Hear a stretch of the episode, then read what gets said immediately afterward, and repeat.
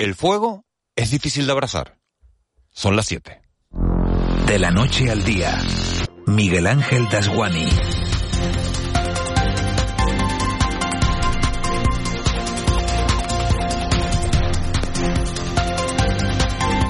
¿Qué tal? Buenos días. Si nos está oyendo usted a esta hora de la mañana o nos quiere mucho, o lo más probable es que no se haya ido de puente porque debe saber que medio país mayoritariamente quienes trabajan para lo público han decidido coger unas mini vacaciones empatando sin trabajar desde el viernes pasado a mediodía hasta pasado mañana miércoles. Unos lo llaman puente y otros acueducto. Mañana se celebra en toda España el Día de Todos los Santos, día también de los difuntos. El Partido Popular ha aprovechado este descanso para reforzar los argumentos, sean ciertos o no, que llevaron a Feijo a dinamitar el preacuerdo que había cerrado ya para poder renovar el Consejo General del Poder Judicial.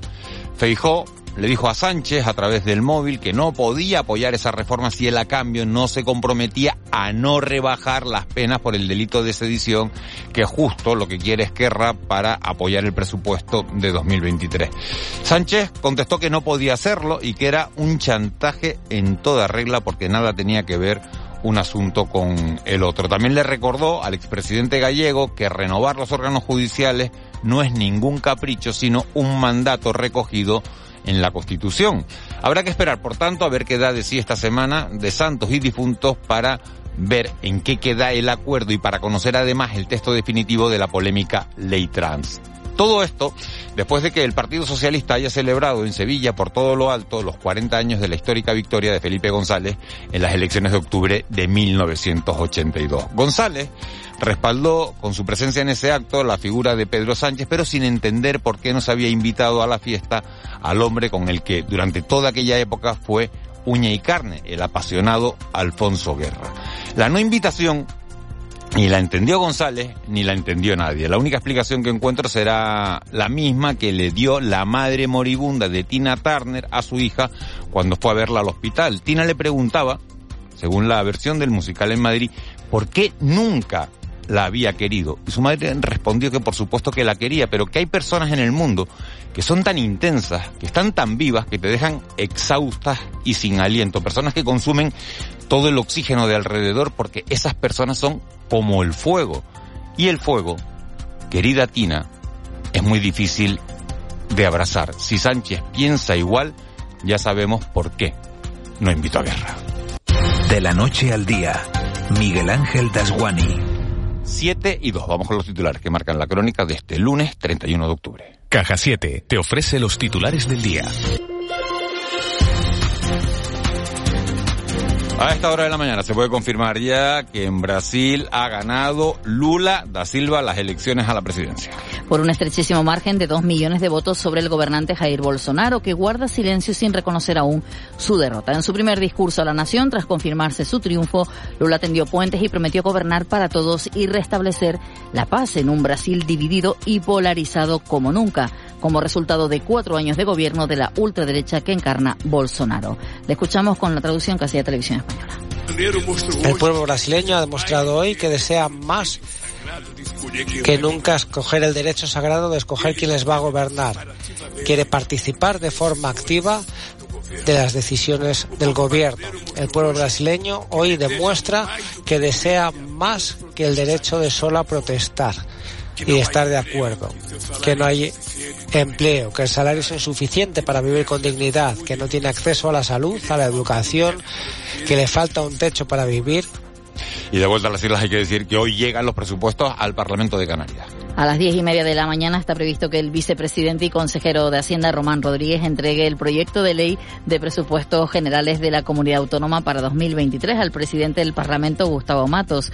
Comienza así un mes y medio de debates y propuestas en el que los grupos parlamentarios tendrán oportunidad de enmendar las cuentas presentadas por el Ejecutivo. Alcanzan los 10.180 millones de euros, el 11,9% más que este año. El gasto social se sitúa en 7.480 millones de euros, con un incremento significativo del Departamento de Derechos Sociales. Escuchemos al vicepresidente Román Rodríguez. Se actúa para favorecer a las familias que peor lo tienen con la educación, con la sanidad, con los derechos sociales. Insisto, en este cuatrienio a pesar de que la riqueza del 23 seguirá estando por debajo del 19, el presupuesto que hemos puesto al servicio de los derechos sociales habrá aumentado un 45%. Y en materia electoral, María Fernández ha logrado el máximo respaldo para liderar a Coalición Canaria en el Cabildo de Gran Canaria. La candidata a liderar la lista del Cabildo de Gran Canaria por Coalición Canaria, María Fernández, ha reunido prácticamente el 100% del apoyo del partido para su proyecto insular. Según ha explicado Fernández en rueda de prensa, la también diputada en el Congreso por los nacionalistas busca dar un vuelco al Cabildo de la isla. Un proyecto que pretende llevar la ilusión, de que la gente vuelva a creer, darle una vuelta al cabildo y convertirlo en lo que realmente es, en el gobierno más importante de la isla, el gobierno que debe de tirar de sus municipios, que debe liderar, que debe de liderar el cambio económico, energético, social, laboral, y los comercios temen una mala campaña navideña. A menos de un mes para que comience, temen que la recesión genere un menor consumo. En Gran Canaria se plantean adelantar una semana el inicio de la campaña para impulsar las compras. Carlos Betancourt es presidente de la zona comercial de Tiriana y teme que algunos comercios no lleguen al Black Friday que marca el inicio de la campaña navideña. Estamos en una situación muy delicada, pero muy, muy delicada. ¿Cuál es nuestro miedo? Nuestro miedo es que haya algún que otro comercio, algún que otro establecimiento que no llegue Black Friday y 8 millones de flores por el Día de los Difuntos. Son las previsiones del sector florista de las islas de cara a mañana martes 1 de noviembre. Después de la crisis por la pandemia, el sector se ha recuperado, sobre todo el mercado de la flor cortada que arrastraba la crisis económica mundial. En estos días, lo más demandados son los crisantemos, los claveles o los gladiolos. Antonio López es gerente de la Asociación de Cosecheros y Exportadores de Flores y Plantas Vivas de Canarias, ASOCA. Hemos conseguido recuperar los canales de comercialización, sobre todo la flor cortada este año, porque la planta ornamental se recuperó un poco antes, sobre todo por la exportación, eh, pero la flor cortada es mucho más vinculada a todo el tema del turismo, restauración y, o eventos, pues fue le ha costado recuperarlo. Y terminamos este repaso informativo con un suceso. Está en estado crítico una persona por hacer puenting en Gran Canaria concretamente en Las Palmas de Gran Canaria, informado el 112. El accidente tenía lugar este domingo en el puente de la Calzada. El herido ha sufrido lesiones graves y ha sido trasladado en estado crítico en ambulancia medicalizada al Hospital Universitario de Gran Canaria, doctor Nelly. Dicen que si viajas solo llegarás antes, pero si lo haces bien acompañado, llegarás más lejos. Abrazar nuestras raíces nos ha hecho llegar hasta aquí. Alcanzar nuevas metas será posible gracias a ti. Caja 7 60 años guiados por grandes valores.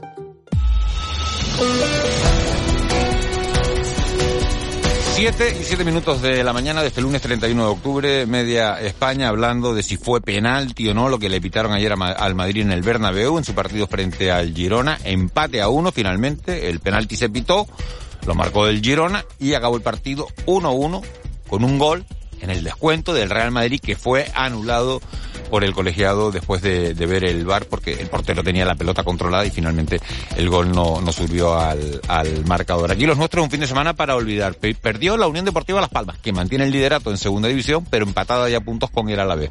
Perdió Las Palmas, como decimos, perdió el Tenerife, perdió la Unión Deportiva Granadilla de Gatesa, perdió el Atlético Paso. El único que ganó fue el Lenovo, pero además tuvo que hacerlo a costa del Granca porque se jugaba eh, un derby. El partido era frente al Granca en, en Gran Canaria y ganó el, el Lenovo que lleva un inicio de temporada espectacular. Bueno, todo eso ocurrió este fin de semana, pero afortunadamente hay otra jornada ya de inmediato. Joaquín González, muy buenos días. Hola, buenos días. Mal fin de semana para nuestros representativos en el mundo del fútbol. Cayeron Unión Deportiva Las Palmas, Club Deportivo Tenerife, Atlético Paso y Granadilla. En el fútbol de segunda división, la Unión Deportiva Las Palmas cosechaba su primera derrota de la temporada al ceder por un tanto a cero en el campo del Huesca. A pesar de ello, continúan los amarillos como líderes de la categoría con 26 puntos empatados con el Alavés y con dos puntos más que el tercer clasificado, el Burgos, al que recibirán ya mañana en el Estadio de Gran Canaria a partir de las cinco y media de la tarde. Y es que tenemos fútbol intersemanal. El Club Deportivo Tenerife, que ha acabado la jornada decimocuarto con 14 puntos tras caer en casa 0-2 ante el Real Zaragoza, visitará pasado mañana, el miércoles, al penúltimo clasificado, el Mirandés, buscando lo que sería su primera victoria de la temporada a domicilio. En la segunda categoría de la Real Federación Española de Fútbol, el Atlético Paso sería en casa por 2-4 4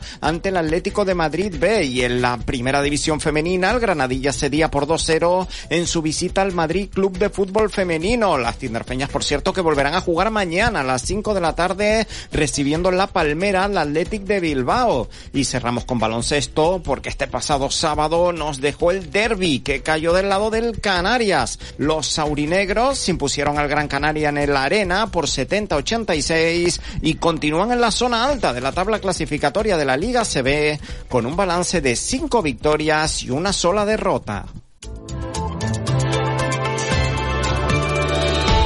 7 y 10, Vicky Palma, jefa de meteorología de Radio Televisión Canaria. Buenos días de nuevo. Buenos días, Miguel Ángel. Eh, Vicky, nos dicen, eh, los oyentes nos preguntan desde la primera previsión que nos diste hace un ratito hasta ahora, que hasta cuándo vamos a tener este calor. Pues en principio parece que toda la semana, quizás de cara al próximo fin de semana pueda haber algún cambio, pero bueno, las temperaturas de momento lo que apunta la predicción es que van a seguir pues bastante estables a lo largo de toda la semana. Pueden llegar a bajar uno o dos grados, pero en principio mm, las temperaturas van a seguir siendo bastante altas para, para esta época del año. Sí que esperamos ver algunas nubes más a lo largo de la semana, casi todas de tipo alto, pero en principio eh, la semana no se presenta con, con tiempo otoñal correspondiente a esta época del año, sino más bien todo lo contrario, con ambiente de nuevo veraniego, hoy con algunas nubes más que en el día de ayer, ahora en estas primeras horas de la mañana. Muchas desaparecerán, las volveremos a ver al final de la tarde. También se verán algunas pincelas de nubes altas, hay algo de calima, va a seguir presente, incluso se extenderá a zonas de Tenerife, La Gomera y el Hierro a lo largo del día de hoy. Las concentraciones no son excesivamente altas, pero sí que veremos que el cielo no va a estar azul brillante. Eh, las temperaturas, pues sin cambio, otra vez alguna máxima hoy rondando los 30 grados. No hace falta, por ejemplo, el abrigo hasta ahora en gran parte de la zona de cumbre y de medianía de la isla Gran Canaria porque eh, superan las temperaturas con creces los 20 grados y eso que estamos a 31 de octubre. Bueno, hay, algo más de viento que el fin de semana.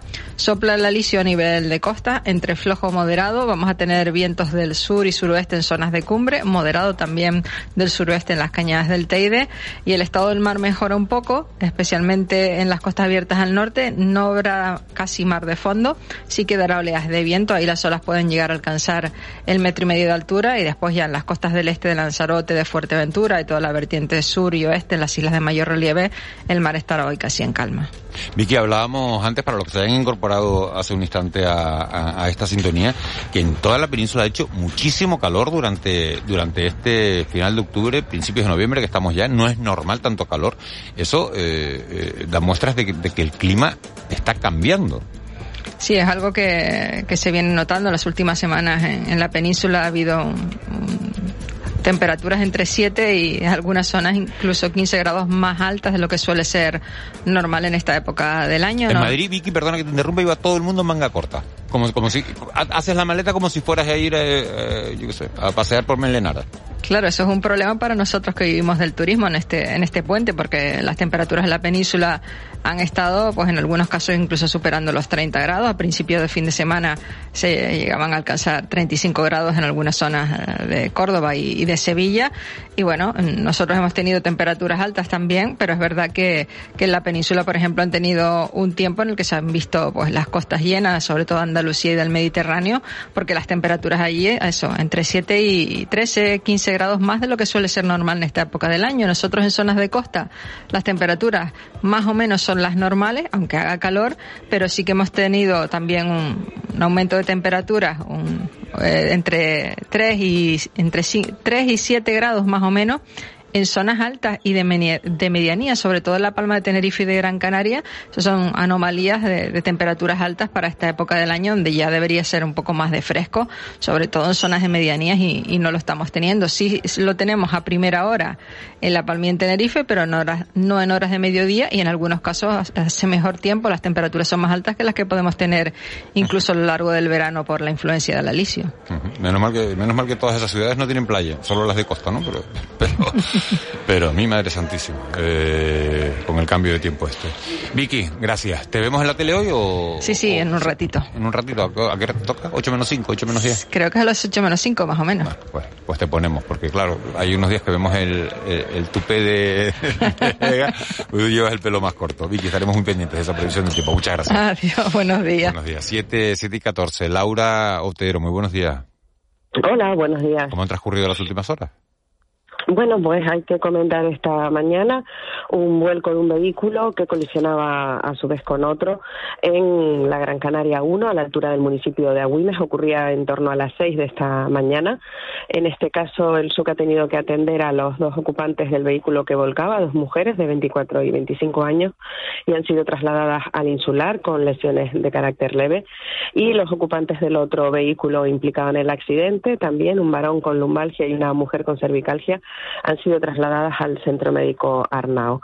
Y a última hora de ayer, en torno a la medianoche, eh, Salvamento Marítimo llegaba a la isla de Lanzarote con los migrantes que había rescatado en, en aguas próximas a esta isla. Un total de 52 personas, todos presentaban buen estado general y no ha hecho falta trasladar a ninguno de ellos a un centro sanitario. Bueno, pues completa la, información. Nos quedamos con ese, con ese accidente, ese vuelco de vehículos, 6 de la mañana, a la altura de, de dos mujeres, 24 y 25 años, afortunadamente de carácter leve, heridas de carácter leve, y con el coche, pues bueno, un varón y una mujer también con, con, bueno, con problemas menores dentro de lo que cabe y lo que, y lo que se puede esperar de un accidente de, tráfico. Muchísimas gracias. Laura, muchísimas gracias. Buen día. Siete... Gracias a ustedes. Buenos días. 7 y 16.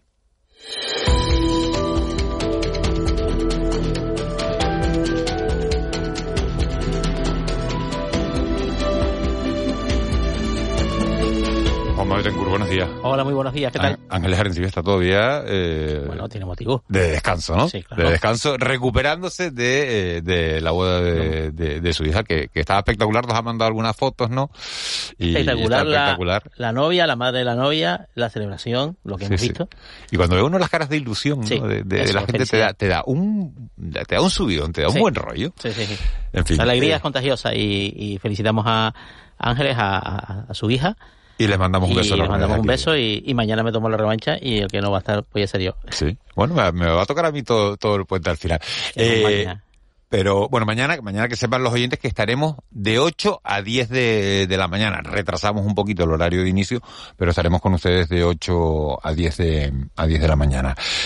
La noticia de, esta madrugada, eh, Juanma, lo último ha sido la victoria de, Lula da Silva en Brasil, el país más grande de, bueno, pues, pues, el que marca, ¿no? Un poquito junto a Chile y Argentina. Bueno, pero es Brasil con 156 millones. Ayer había, no sé si de electores, creo que estaban llamados a las urnas. Sí, sí, 156 millones. millones de, habitantes. Y, al final, eh, victoria por la mínima. De, bueno, por la mínima son dos millones de votos, pero es que es verdad que Brasil es tan grande que efectivamente, y luego hay, aunque Bolsonaro todavía no ha reconocido ni ha felicitado, cosa que... Bolsonaro es la derecha, Lula da Silva es la izquierda. Bolsonaro es la extrema derecha y Lula es la izquierda, es una izquierda bastante moderada, mucho más moderada de lo que fue, y el recuerdo de Lula son sus dos gobiernos, ¿no? Los dos gobiernos, los ocho años que fue, que fue presidente, eh, y bueno, el escenario es de gran polarización en, en, el gigante latinoamericano, ¿no? Eh, gana por un punto y medio, eh, pero el, el país está, está, está dividido entre los valores que representa Bolsonaro y, el esfuerzo un poco de, de, Lula de recuperar la primacía del, Partido de los Trabajadores. Es, muy incierto el, panorama a partir de a partir de ahora, pero sí hay una dinámica que, que se está dando en Latinoamérica que si uno mira, pues pues ahora mismo la izquierda es, claramente dominante, ¿no? Gobierna eh, Brasil, volverá a gobernar Brasil, gobierna Colombia, gobierna Chile, gobierna México en este caso con una izquierda un poco más, más radicalizada, y ya sobre, sobre, sobre Argentina y sobre Venezuela es difícil pronunciarse sobre si, si, si, si lo que gobierna es derecha, es izquierda, qué es Maduro, qué es el, qué es el peronismo, eh, eso daría para una tertulia entera, ¿no? Pero sí, pues, está claro que, que, que, que gobierna Perú, con muchas dificultades, eh, pero al mismo la izquierda casi pues pues pues ha teñido de rojo el mapa de Latinoamérica. Eh, ha hecho público el presidente de, Canarias sobre estas elecciones un, un tuit. Ángel Víctor Torres eh, dice en ese en ese tuit magnífica noticia para la justicia social, para la clase trabajadora, para la igualdad y la defensa de los mm, verdaderos valores de la democracia y la libertad. La victoria de Lula da Silva estará con toda la población de su país, importantísimo para el orden internacional. Son la, es el mensaje, el tuit eh, de... Lula, es un gran hombre, ¿no? Lula por su, por su, por su biografía, ¿no? Y por esta, esta historia ahora de, redención, ¿no? Porque es que Lula es que estuvo en prisión. Estuvo en prisión primero como, como luchador por la democracia contra la dictadura en Brasil, luego estuvo en prisión después de haber sido presidente por unas acusaciones de corrupción que al final fueron bueno, fueron, fueron, fueron anuladas, fueron, fueron, fueron, fueron desmentidas, pero iba a estar encarcelado, ¿no? Y ahora vuelve a la presidencia, eso sí, con un interrogante y siguiendo, Miguel Ángel, eh, queridos oyentes, una tendencia que se está dando mucho, ¿no? Con 77 años, ¿no? Porque al final sumamos Putin, Lula, eh, Biden. Trump, Biden y tal, y, y aquí, bueno, el, el, el- el- la política la política senior pues está claro que, que ha encontrado su, su, su lugar. Bolsonaro tiene 67, ¿no? Pero Bolsonaro lo volverá a intentar. Bolsonaro será candidato dentro de cuatro años, a pronosticar, incluso con posibilidades de, de, de, ganar otra vez. Pero bueno, mm, cuando llegue ese, ese río cruzaremos ese puente, ¿no? Eh, en España, Juanma, de- del fin de semana, de las últimas horas, eh, lo más llamativo es esa celebración del Partido Socialista, 40 años desde la victoria de, Felipe González, de la histórica victoria de, de Felipe González en las elecciones de 1982. Sí, en el contexto este de, de la ruptura del acuerdo, la ruptura por parte del Partido Popular del acuerdo en eh, sobre la, reforma del Consejo General del Poder Judicial y bueno, una celebración bastante contenida del, del, del PSOE, ¿no? Que quizás el, el mayor signo de vitalidad que, que puede ofrecer. Bueno, son dos. Primero, sigue gobernando España. Mm, Ha pasado por la oposición también, ¿no? Con, con los, con los gobiernos del Partido Popular. Y eh, sigue siendo la formación hegemónica en el escenario de la izquierda en España cuestión que no todos los partidos socialistas europeos pueden pueden pueden decir, ¿no? Comparemos, por ejemplo, con, con Francia, donde está prácticamente laminado, o en Grecia, donde ya pues pues pues no no existe. Y luego en el si me permites un poco la maldad en el plano mediático hay que ver cómo algunos medios de, de la derecha este fin de semana han glosado la figura de Felipe González en contraposición a Pedro Sánchez, diciendo, no, el PSOE ya no es lo que fue con González. Y, hay una serie de, una cascada de elogios a Felipe González por parte de los mismos medios y en algunos casos hasta de los mismos periodistas que hace, hace unas décadas, un par de décadas, llamaban a González el señor X y el líder del GAL. Y ahora es un gran estadista. Pero bueno, mm, esto está en, en la historia de España y también en la historia de la crónica de España y de los cronistas. Eh, otro asunto de, de esta semana eh, importante va a ser eh, el texto definitivo de, de- cómo va a quedar la ley trans, de, de esas enmiendas eh, que llegan al Congreso de los Diputados con el Partido Socialista dividido eh, sobre quién está más del lado de, de Podemos, que no quiere la intervención del juez cuando, cuando los niños son, eh, eh, bueno, cuando tienen Sí, hasta los los 16 menores años, 16 sí, sí, años, los menores de 16 años, ¿no?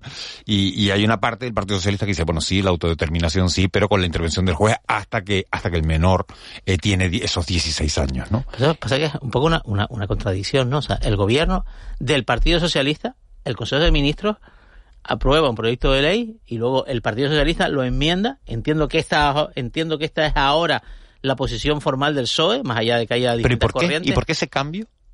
Bueno, porque el, el- el- texto sale ya un poco criticado desde el propio Consejo de Ministros, es una cosa muy paradójica. O sea, el, el- el- texto que elabora el Ministerio de Igualdad, por tanto Podemos, llega al Consejo de Ministros, allí no se atreven a cambiarlo ni a frenarlo, sale, llega al Congreso eh, y después de una sucesión de prórrogas, el, el- el Partido Socialista presenta esta enmienda que, dos preguntas. La primera, ¿está pactada con Podemos? Parece que no.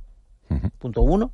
Punto dos, ¿saldrá adelante esta enmienda? Parece que sí porque recibirá el, el, el- el- apoyo, por ejemplo, del Partido Popular y al final, pues bueno, pues entonces eso convierte, la convierte automáticamente en, eh, en viable. O querrá el Partido Popular boicotear ese proceso para hacer daño al gobierno y supondrá de todas maneras, es otra posibilidad. Y esos son los dos interrogantes que hay ahora. Hay una parte que es un poco la parte conceptual de qué entendemos que está bien y que está mal o que es lo correcto respecto a esta ley. Y segundo, el juego político que hay en su, en su, en su entorno.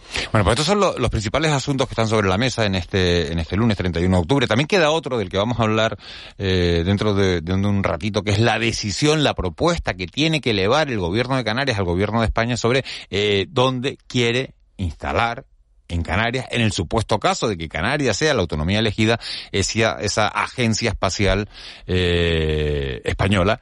Ya saben ustedes que hay tres candidaturas. Gran Canaria, Tenerife y Fuerteventura. Se va a elevar una propuesta desde la comunidad autónoma al gobierno de España y vamos a ver por qué se decanta el gobierno, por qué propuesta eh, se decanta para, para tomar esa, esa decisión y evidentemente lo- los argumentos que, que la justifican. Todo eso será en un instante, dentro de, de un ratito vamos a hablar de todo eso, pero antes no, nos vamos a parar en otro asunto. Estamos en mitad de un puente, hay eh, muchísimas, eh, bueno, eh, hay grupos de gente, hay mucha, mucha gente en la calle eh, y nos estamos encontrando con un repunte de los casos de COVID. Fíjense, la mayoría de, la población da la pandemia prácticamente por, por terminada, no así los especialistas y están apareciendo nuevas variantes. Esta mañana hemos llamado a Daniel López Acuña, que es epidemiólogo. Señor López Acuña, muchas gracias por atendernos un día como hoy. ¿qué tal? Eh, ¿La pandemia ha terminado? No, para nada, y yo creo que ha sido un craso error de autoridades políticas, sanitarias, profesionales sanitarios, la ciudadanía y los medios el no dar la importancia que tiene a que la pandemia sigue activa, que el virus está circulando y a que estamos teniendo repuntes que todavía amenazan con ser mayores y que hemos visto claramente en países vecinos como Alemania, Italia o Francia, que han alcanzado importantes proporciones de contagios e incluso incrementos de hospitalizaciones. Pero le iba a preguntar, estos repuntes, estas nuevas variantes, ¿cuántas variantes hay detectadas ahora mismo? Bueno, hay, hay centenares de, de variantes que se han ido detectando a lo largo de la evolución del virus. Este es un virus que muta con gran frecuencia. Este es un virus que, que mm, lamentablemente va adaptándose de una manera muy rápida para poder sobrevivir y proliferar y esto da por consecuencia la generación de nuevas variantes y de nuevos sublinajes de las variantes. Estamos todavía, por decirlo de alguna manera, en la era de la variante Omicron, que sabemos nos, nos produjo importantes repuntes, pero la variante Omicron no es una, ha habido una transformación con múltiples mutaciones y en estos momentos tenemos tres variantes muy importantes que están empezando a tener más eh, peso en la proporción de contagios en muchos países europeos, lo empiezan a tener en España, que son la variante BQ1, la variante XBB y la variante BA2.75, que también se le llama Centaurus. ¿Qué es lo que importa o preocupa de estas variantes? Que son notablemente más contagiosas. La BQ1, por ejemplo, es casi 30% más transmisible que otras subvariantes o sublinajes de Omicron y por otro lado empiezan a tener un peso cada vez mayor. En Francia ya eh, la, la, variante BQ1 eh, supone pues prácticamente el 25% de los nuevos contagios. Y nos preocupa no solo el que sea más contagiosa, eh, sino que también tiende, tiene una mayor proclividad, o tienen estas variantes una mayor proclividad a escapar a la protección de las vacunas y a producir reinfecciones. Y de ahí la importancia que tiene, por un lado, ir adelante con la vacunación adaptada, nueva, bivalente, que combate también las variantes Omicron o buena parte de las variantes Omicron, pero también de ser muy conscientes de la importancia que tienen las medidas de protección como la mascarilla en interiores, en espacios mal ventilados, en aglomeraciones. Pero, eh, señor López Acuña, eh, ¿todo esto está teniendo alguna incidencia en el sistema sanitario? Porque no vemos los hospitales como los vimos en su momento saturados cuando, cuando se incrementaba esa ola de contagios. Entonces yo creo que a, partir de ahí, ¿no? De que no se están viendo los hospitales, bueno, aparentemente, yo no sé si usted maneja otros datos. Eh... Bueno, no se está viendo todavía, pero sí ha habido un incremento ligero hasta ahora, pero ha habido un incremento en el número de hospitalizaciones y el número de personas que son admitidas a unidades de cuidados intensivos y basta hablar con cualquier persona que esté en urgencias o unidades de cuidados intensivos en cualquier hospital para que muestre, eh, plantee o revele que están viendo un aumento en el número de casos. Eh, recordemos que hace dos o tres semanas en Alemania se expresó una gran preocupación por parte del director de la Federación Alemana de Hospitales por el gran incremento en la hospitalización que produjo este repunte este aumento del número de contagios en el caso de Alemania. En España todavía no, no, vemos todo lo que vamos a ver, lamentablemente, porque todavía las temperaturas no han descendido como en otros países de Europa, ni hay tanta vida en interior todavía en la temporada otoño-invernal como la habrá un poco más adelante. Pero en la medida en que tenemos un incremento en la incidencia, y esto va subiendo, y en la medida en que tenemos una desprotección por, eh, por una pérdida de la eficacia de las vacunas, porque no se ha puesto aún el refuerzo en la población, vamos a tener eh, seguramente un incremento en el número de hospitalizaciones por episodios más severos. Doctor López Agoño, buenos días. Mm, dos preguntas muy, muy, muy claras. La primera, mm, mm, bueno, nos dijeron, básicamente los expertos en, en, inmunidad, los, virólogos, etcétera, que los coronavirus evolucionan así, esto lo sabíamos, mutan mucho, evolucionan, pero siempre a menor menor gravedad, a más levedad respecto a los síntomas o al daño que pueden hacer, que, que, pueden producir para la salud humana. Punto uno. Punto dos. no siempre, no siempre. Eh, tienden a hacerlo, pero puede haber mutaciones que también sean más severas. Punto dos.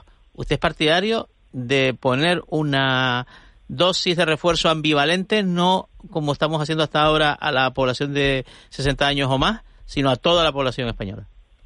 Bueno, lo primero es que estamos muy lentos, vamos muy despacio con ponerla a los mayores de 60 años. En estos momentos solo tenemos al 22% de la población de mayor de 60 años que ha recibido la cuarta dosis.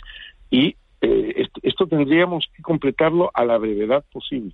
Incluso en mayores de 80 años solo hemos puesto 47%. Entonces, eh, recordemos que esta es una población que ya son 12 millones de personas eh, en España y en donde pues nos falta básicamente vacunar casi a 9 millones de personas entre mayores de 60 años, profesionales sanitarios, personas que viven en la, en las residencias geriátricas. Pero la segunda parte que tiene que ver con su pregunta es que no nos olvidemos que tenemos 15 millones de personas en España que no recibieron la tercera dosis, ya no esta cuarta dosis de refuerzo con la vacuna adaptada. Tienden a ser menores de 60 años, en efecto, eh, en, una gran proporción, pero eh, lo que estamos es ante una situación de bastante desprotección en ese grupo de población que no recibió la tercera dosis, además de que vamos despacio en la protección de los que tienen que recibir la cuarta dosis. Pero esto por qué punto de vista, logísticamente yo sí iría a una vacunación más amplia que la de 60 años. Pero logísticamente España ha demostrado que es capaz de vacunar de una forma muy eficaz, muy rápida a, toda su población, lo ha demostrado sobradamente. ¿Por qué lo hizo la primera vez? Claro, por, capacidad, capacidad técnica, capacidad logística hay. E, este, e, este, este, este porcentaje tan bajo es ¿por qué? O, porque no se pone el suficiente interés por parte de la autoridad sanitaria o por, digamos, un, no rechazo, pero sí un hastío, un cansancio de la, de la propia población, incluido esta población vulnerable. tenemos los dos factores, pero desde mi punto de vista pesa todavía más el que va, el que no han puesto el suficiente empeño muchas de las comunidades autónomas. Hay un par de comunidades autónomas que han mostrado claramente que se puede hacer más rápido. Asturias y Galicia. Y esto lo digo para ver que no tiene que ver únicamente con los signos políticos de los gobiernos autonómicos, sino que tiene que ver sobre, todo con el compromiso que se ponga en el proceso de vacunación. Eh, hay, hay una diferencia notable. Eh, en Asturias, en Galicia, se ha vacunado a, a más del 70% de las personas de 80 años, cuando en España es solo el 47%. No hay un cuello de botella con el tema de que no haya vacunas. Las vacunas están disponibles.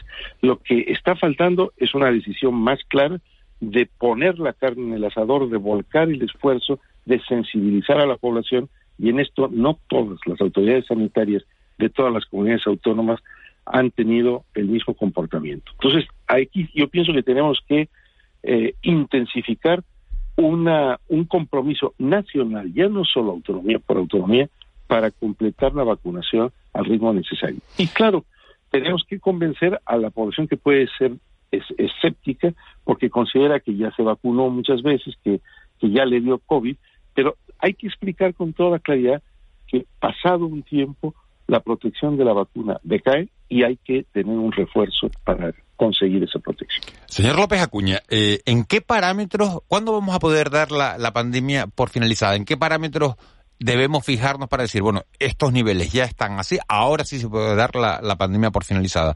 ¿Usted qué parámetros nos indicaría? Mire, son, son varias cosas. Lo primero es que tenemos que tener una incidencia mucho menor. Esto a veces eh, me, me, sorprende el que no tengamos suficiente memoria histórica dentro de la propia pandemia. Al, al inicio de la pandemia hablamos muy claramente que teníamos que alcanzar cifras de 25 a 50 por 100.000 habitantes para hablar de que la incidencia estaba razonablemente controlada. Y seguimos muy lejos de eso. Estamos en estos momentos con una incidencia de 220 para toda España y en algunas comunidades autónomas de casi 400 por 100.000 personas de eh, mayores de 60 años. Eh, por otro lado, tenemos que, por supuesto, mantener bajas las hospitalizaciones y las unidades de cuidados intensivos y, por último, que también se nos olvida, tenemos que asegurarnos de que no hay una mortalidad elevada. Y este año hemos tenido una sobremortalidad de casi 40.000 personas en el caso de España, en gran medida atribuible a COVID. Entonces, hasta que tengamos una incidencia más baja, una tasa de hospitalización más baja, una tasa de positividad en la realización de pruebas más baja y una mortalidad más baja, que podemos decir en España estamos controlando o tenemos controlada la dinámica de transmisión de la pandemia. Pero no nos olvidemos que esto además es mundial, que hay una interdependencia, que seguimos con bajos porcentajes de vacunación en el mundo y que seguimos con alta transmisión.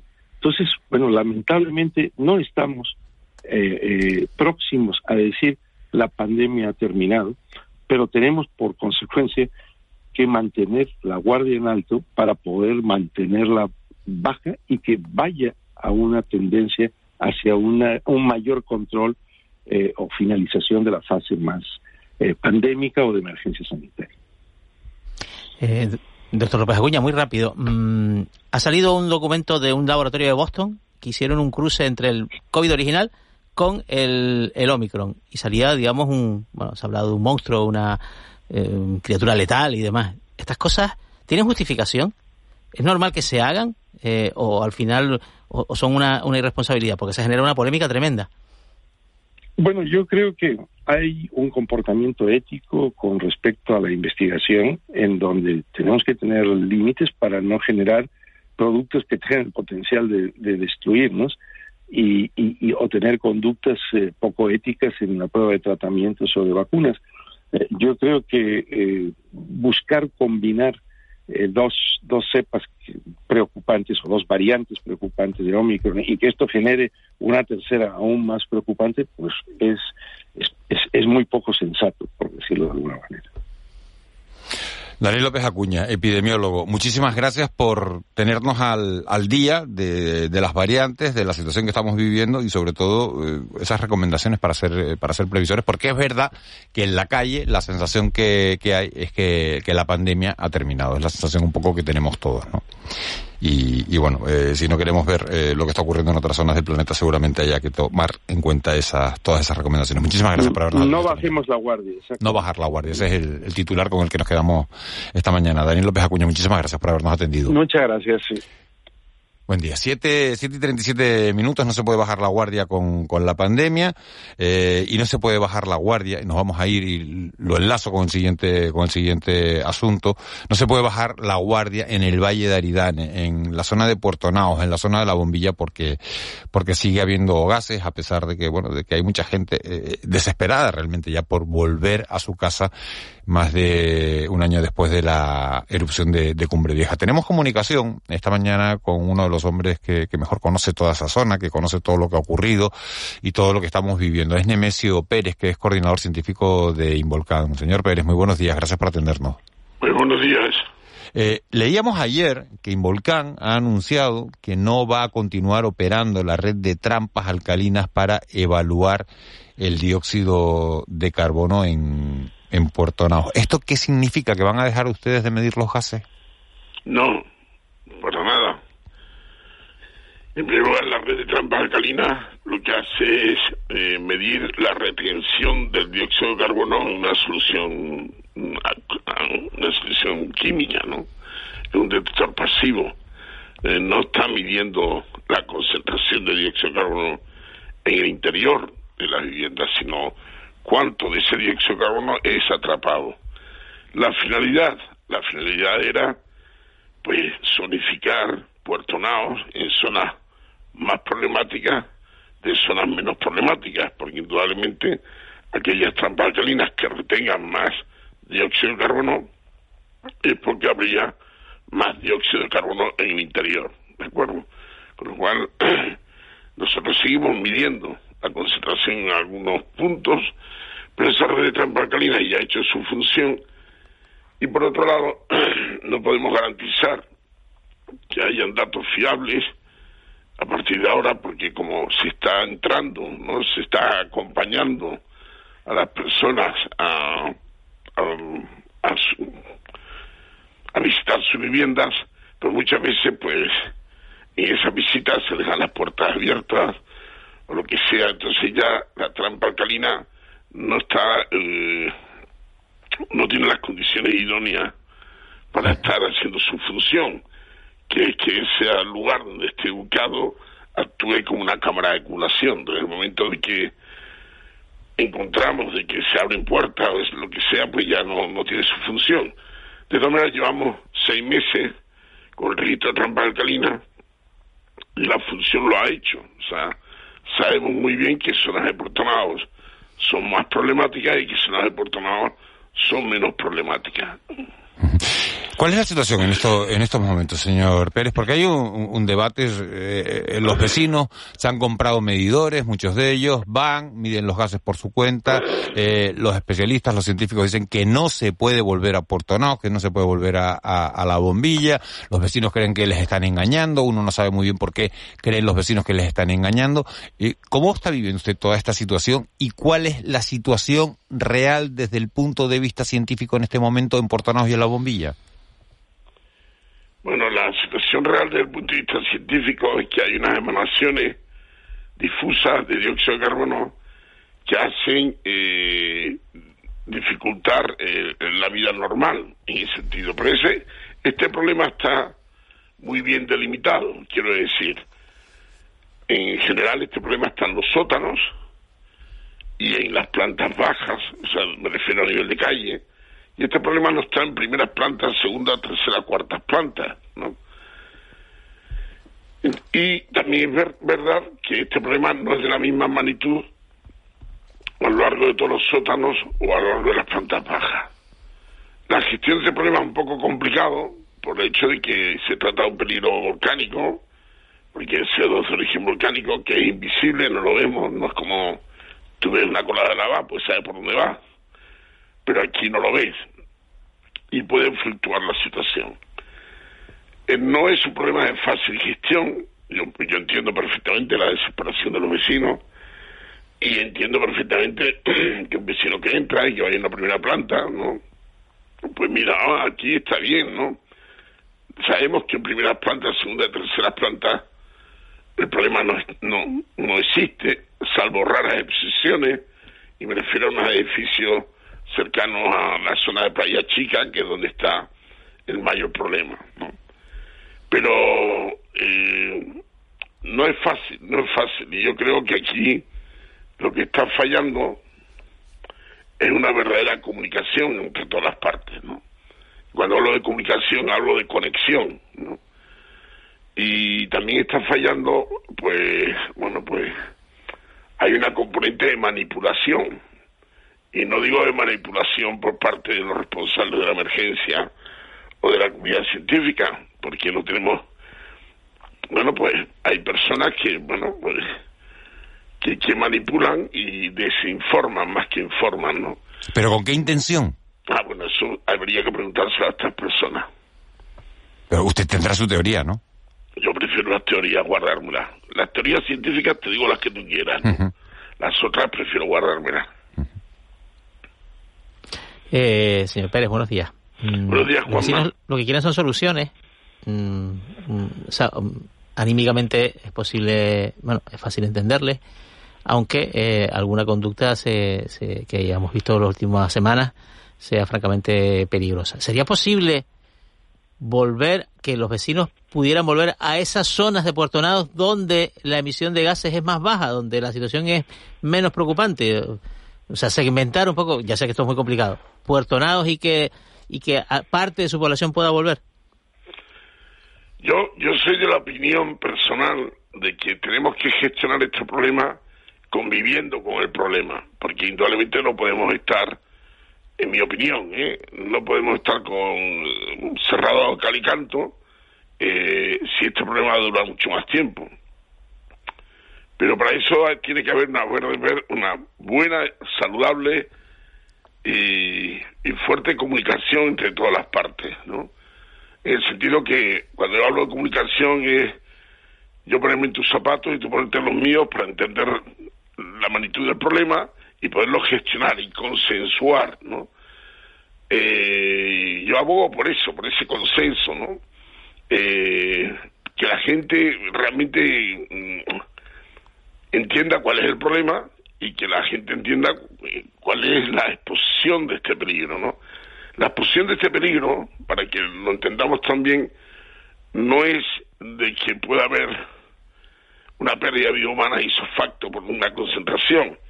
Salud Pública eh, hace una recomendación pensando el impacto de la salud de estas personas, por ejemplo, dentro de 20 años. ¿no? O sea, no es lo mismo que uno esté, pues, acostumbrado en su vivienda a convivir con mil ppm de dióxido de carbono que una persona que esté eh, conviviendo en su vivienda con 5.000 ppm de dióxido de carbono. Que la, calidad de la mezcla, como quien dice, tiene incidencia en la salud, no a corto porque te vayas a asfixiar, sino a medio o largo plazo para la salud respiratoria de las personas. No, por, por temas, o sea, por, la salud de las personas no me refiero a respiratorio, sino, por ejemplo, la exposición de dióxido de carbono a largo periodo de tiempo, pues tiene impacto en el sistema nervioso, por ejemplo, ¿no? O, por ejemplo, esto en estudios hechos en Italia, ¿no? o que la mortandad a largo tiempo es mayor que en hombres o mujeres. O sea, estudios que han hecho en Italia en situaciones similares. Entonces, claro, salud pública tiene que pensar en, ese concepto y pensando en salud desde un niño hasta un anciano. ¿no?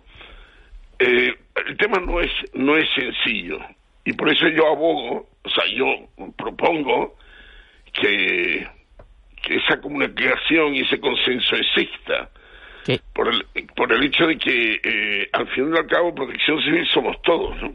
¿Qué, qué recorrido, eh, señor Pérez, le, da usted a dos soluciones más mecánicas, digamos, ¿no? para afrontar este problema? La primera es la ventilación forzada, o sea, meter aire en, en garajes, en, en zaguanes y demás y tal, un poco para, para mejorar un poco la mezcla, disipar los gases. La segunda ya, bueno, esto ya es un poco, suena un poco ciencia ficción, pero existe, hay máquinas que lo hacen que es utilizar ventiladores para eh, capturar y retener el CO2? ¿Eso se, sería aplicable eh, en un contexto como el, como, como, como el, el, que se vive ahora mismo en La Palma? Hay dos medidas de mitigación para este tipo de problemas que yo no he dicho, no digo ahora, lo he dicho públicamente desde, desde principios del mes de febrero, que es medir, medir, medir, o sea, tener una red densa de dióxido de carbono para realmente tener más información de la, del alcance del problema, ¿no? del alcance espacial, ¿no? Y el otro es ventilación forzada. Eso lo he dicho yo desde hace más de seis meses, ocho meses por lo menos ya. Eh, pero es que no es que lo diga yo, es son cosas que, que existen y que se siempre se han eh, aconsejado para este tipo de problemas, ¿no? La ventilación forzada y, por supuesto, medir para saber realmente dónde tienes que actuar con la ventilación forzada, ¿no? Eh, bueno, mm, la captura del dióxido de carbono, bueno, tú sabes muy bien que ahora, con el asunto del cambio climático y con el incremento del dióxido de carbono que va a haber en la atmósfera, ¿no? De hecho, pues hace 25 años, yo recuerdo que la concentración de dióxido de carbono en la atmósfera era de 300 ppm o 320 ppm, no me acuerdo, o, cerca de 360 ppm, ahora estamos sobre 412 ppm, ¿no? Bueno, pues hay una inquietud y hay un desarrollo tecnológico para ir captando ese dióxido de carbono, eh, pero bueno, esas son tecnologías que están desarrollándose, pero ahora mismo las dos principales medidas de mitigación son las que ya yo comenté a principios de febrero, que es medir, medir, medir muy densamente para localizar mejor espacialmente el problema y también de forma temporal, y la ventilación forzada, ¿no? Eh, bueno, eso es lo que yo he aconsejado, y no, no, no un comité científico del peor, lo, lo dicho en, un terreno de lucha donde habían cientos de vecinos, ¿no? Bueno, pues vamos a ver en qué queda esta situación, si, si acaban las manipulaciones como, como, como ha denunciado usted, si, si sobre todo hay comunicación en, todas las partes, entre todas las partes, porque eso va a resultar fundamental para, para que no se sigan produciendo episodios como los que se están sucediendo, para que, y sobre todo para evitar, que es lo más importante de todos, eh, accidentes de, de cualquier tipo, ¿no? Porque al final es un poco lo que, lo que tememos todos, que en algún momento se pueda producir un, un, accidente y no, y nos estemos arrepintiendo. Nemesio Pérez, coordinador científico de Involcán, muchísimas gracias por habernos atendido esta mañana. Un fuerte abrazo, que tengan un buen día. Igualmente. 7.49 minutos, 7.50. Faltan 10 minutos para llegar a las 8 de la mañana. Y fíjense, estábamos hablando de que no queremos que se produzcan accidentes y esto nos lleva casi casi de, la mano a otro dato que conocíamos eh, en los últimos días y es que los accidentes laborales se han disparado en Canarias en los primeros nueve meses del año, entre enero y, y, y septiembre de, de, este 2022 han producido 36.272 accidentes laborales. Eso significa un 18,33%, como decía antes, más que en 2021. Estamos hablando de 17 fallecimientos y 131 heridos. Tenemos comunicación con, con Carmen Marrero Falcón, que es la secretaria de Sostenibilidad y Salud Laboral de Comisiones Obreras en Canarias. Señora Marrero Falcón, muy buenos días. Muy buenos días, Miguel Ángel. ¿A qué achacan ustedes este incremento? Eh, nosotros eh, achacamos esta situación lamentable eh, a que, bueno, una vez que se ha pasado el periodo de la pandemia, de esa paralización de la actividad económica, se ha apostado por, por activar esa, esa actividad, en poner en marcha eh, todos los negocios y, se ha pasado a un segundo plano todo lo que tiene que ver con la materia preventiva, ¿no? Pero no están cumpliendo las empresas con la materia eh, de prevención de riesgos laborales. Nosotros consideramos que está habiendo una relajación de las medidas preventivas, como decía antes, se está apostando más por esa activación y se ha dejado a un segundo plano. Y por otro lado, eh, nosotros veníamos ya hace mucho tiempo denunciando eh, la calidad de los servicios de prevención, es decir, aquellas empresas, sobre todo los servicios de prevención ajenos, que son los encargados de, evaluar eh, los riesgos laborales y un poco poner las medidas poner las medidas preventivas en, en las empresas, ¿no? Y ha habido, mm, pues ahí nosotros consideramos que se está fallando eh, de una manera muy importante, donde eh, está prevaleciendo el dar un servicio más económico a las empresas y no apostando por una verdadera actividad preventiva, ¿no? ¿Qué medidas ponen ustedes sobre la mesa, señora Marrero, para, para reducir estas cifras? Porque la verdad que son preocupantes, ¿no? Eh, el incremento es importante, es sensible. Muy importante con respecto al, al, año anterior, ¿no? Eh, estamos en la misma senda, por desgracia, que en el resto del, del país, ¿no? Nosotros lo que planteamos es eh, volver un poco a la senda eh, de la prepandemia donde Canarias estaba mejorando sus datos de accidentalidad y para ello pues no nos queda otra que volver a, pedirle a, las empresas que son realmente los que tienen la obligación o la responsabilidad ¿no? de proteger la integridad física y psíquica de las personas trabajadoras y por otro lado pedirle al gobierno eh, que esa encomienda que le da la Constitución y toda la legislación en materia preventiva, que es salvaguardar ¿no? Eh, y velar por la seguridad y salud de, todos los trabajadores en, este país.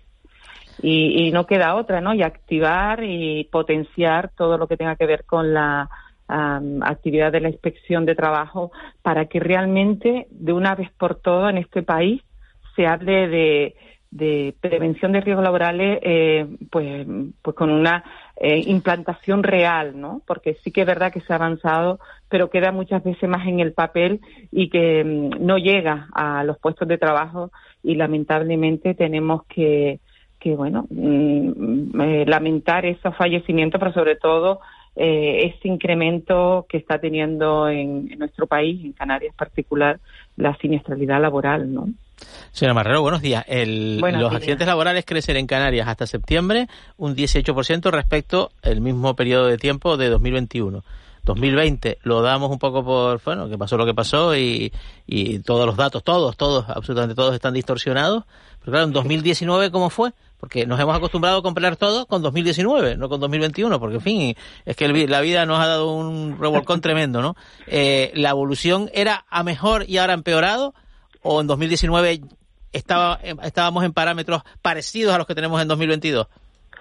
No, en, nosotros en el 2019 eh, eh todo lo que tenga que ver con los datos de accidentalidad laboral, pues estaban un poco estancados, casi eh, en una tendencia a la baja.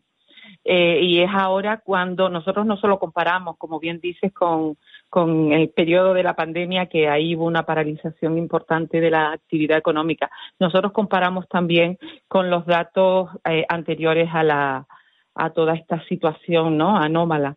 Y, y, es ahí donde nos sigue preocupando que realmente eh, está aumentando la siniestralidad laboral y que si no se para esta tendencia volveríamos a los peores años eh, que se producían en Canarias que pasábamos de los 45.000 accidentes laborales en, en, un año ¿no? ¿Que los peores años fueron señora Marrero eh, 2015 2016 y anteriores. Ahí la siniestralidad nosotros estábamos a la cola en siniestralidad laboral en, en, en, España, perdón, eh, empezó a haber una senda ahí en donde empezábamos a acercarnos a la media nacional y ahora nos preocupa que realmente estamos empeorando esa senda eh, anterior, ¿no? Y, y, volvemos un poco a plantear esa relajación en las medidas preventivas y sobre todo en las pymes y micropymes, donde es muy difícil actuar, donde normalmente lo que hace el empresariado es externalizar ese servicio de prevención y nosotros nos estamos encontrando con que no se está dando una verdad, un buen servicio a, las empresas y es ahí donde tenemos que potenciar la, actividad preventiva para mejorar estos datos, ¿no? estos datos que desde luego mm, no son nada halagüeños. Eh, eh, una última cuestión, señora Marrero. Eh, cuando uno mira el dato desagregado, el incremento general es del 18%, pero si miramos por sectores nos encontramos con que los servicios, el número de accidentes en el sector servicios se incrementa un 33,68% en la agricultura un 12,84 y en la construcción, que es donde uno puede bueno, pues pensar que, que puede haber mayor número de accidentes, solo un, un 6%. Esto tiene que ver con, con, la actividad económica que se está generando en esta época post-pandemia, es decir, el sector servicios es donde más ha incrementado la actividad y eso hace que sea en el sector servicios donde más accidentes se producen o el porcentualmente.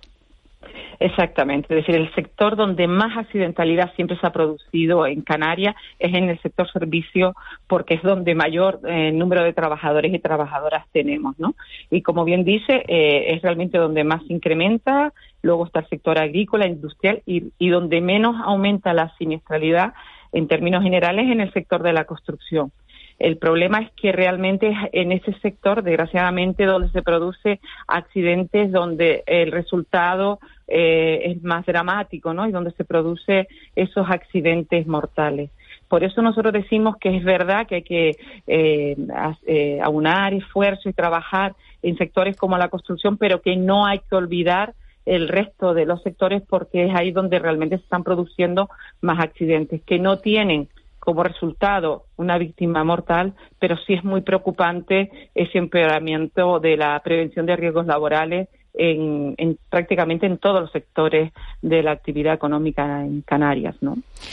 Carmen Marrero Falcón, secretaria de Sostenibilidad y Salud Laboral de Comisiones Obreras en Canarias. Muchísimas gracias por, por habernos atendido esta mañana en mitad de, este puente, por habernos comentado estos datos, bueno, y sobre todo para hacer este llamamiento a las empresas, ¿no? Que son quienes realmente pueden, eh, bueno, articular esas medidas que ayuden a evitar, a rebajar y a mejorar todas estas cifras, porque un incremento del 18% o tener, vamos, ya no hablo de incremento, tener 36.272 accidentes laborales en, en nueve meses en, en Canarias parecen desde luego eh, una barbaridad y una cifra que desde luego se puede reducir.